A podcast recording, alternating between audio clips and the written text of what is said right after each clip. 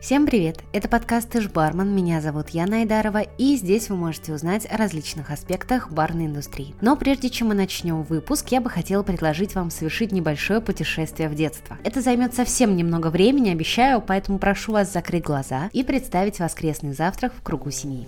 Слышите? Фоном работает телевизор, стынет горячий чай на столе. В креманках щедро добавлено варенье, а бабушка или мама варит на кухне молочную кашу. И хоть к каше вы относитесь достаточно прохладно, а возможно испытываете к ней искреннюю ненависть, но зато в прикуску на стол будут потные бутерброды с маслом и медом. И вот вы случайно замечаете, что ответственный за завтрак добавляет в сладкую кашу соль. Ну, бунтарь внутри вас, конечно же, возрадуется. Ура, каша испорчена, можно будет сразу приступить непосредственно к бутербродам, но не тут-то было. Главное блюдо получилось в разы вкуснее, чем в детском саду, и даже пахнет не так противно. Магия. В чем же секрет? Не в той ли самой щепотке, которую, как правило, добавляют в основные блюда?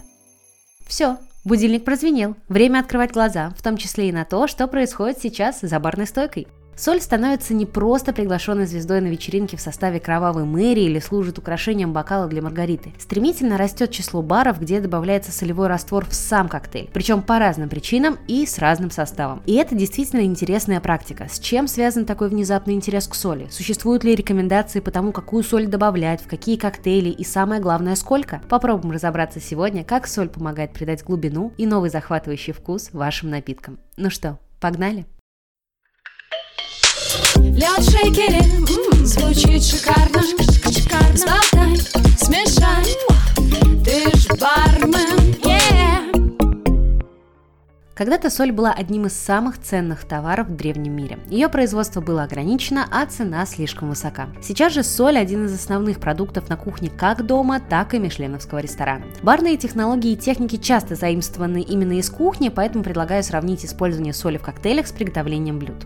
Добавление соли преображает даже десерты. Вкус становится более насыщенным, многослойным, многогранным, но тут, как всегда, все дело в балансе. Соль должна быть приправой, модификатором, а не звездой шоу. Чрезмерное использование этого компонента приведет к исчезновению остальных ароматов, и вы почувствуете только вкус соли. Поэтому не стоит заливать коктейли ведрами соли. Часто достаточно только щепотки, чтобы коренным образом изменить вкусовые характеристики напитка.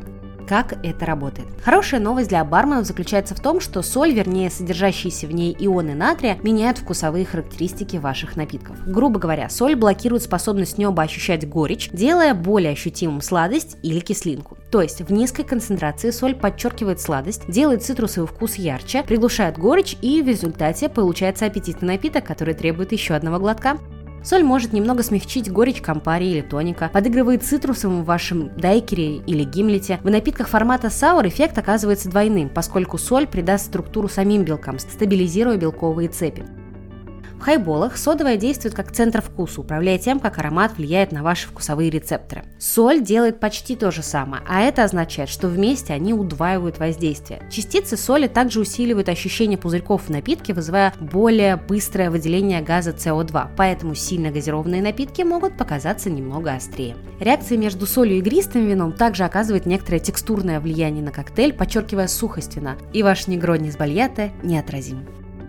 Как использовать соль? Очевидный способ добавлять гранулы соли напрямую в шейкер или в смесительный бокал. И вроде здесь ничего не предвещает проблем, однако не гарантирует стабильность во вкусе. Понятие щепотки у всех разное, и тут очень легко переборщить. Поэтому использование солевого раствора в битер-ботле – это простая и удобная идея. Так, например, в знаменитом парижском Little Red Door почти каждый напиток содержит в себе несколько капель солевого раствора. Его формула – это 10 к 1. 10 частей дистиллированной воды и одна часть соли по весу. Некоторые Некоторые бары добавляют солевой раствор и в свой Simple сироп. 30 грамм соли на 6-литровую партию насыщенного сахарного сиропа продвинут ваши напитки на новый уровень какую соль использовать. Белые кристаллы или розовые хлопья, здесь границ нет. Помните, что каждый вид соли обладает своими вкусовыми особенностями и может по-разному раскрыть один и тот же коктейль. Также не стоит упускать из внимания соленые и маринованные продукты. Соленые фисташки, морские водоросли, рыбный суп. Все это поможет создать совершенно новый спектр коктейлей. Также благодаря солению продуктов вы можете законсервировать сезонные фрукты, например, сливу, и проработать с ними еще очень долго. В игру может вступить даже фо-бульон, и это не шутка. Только представьте, какой на вкус коктейль, который насыщен глутаматом натрия, яркими приправами в сочетании с водкой, лаймом и хересом лороса.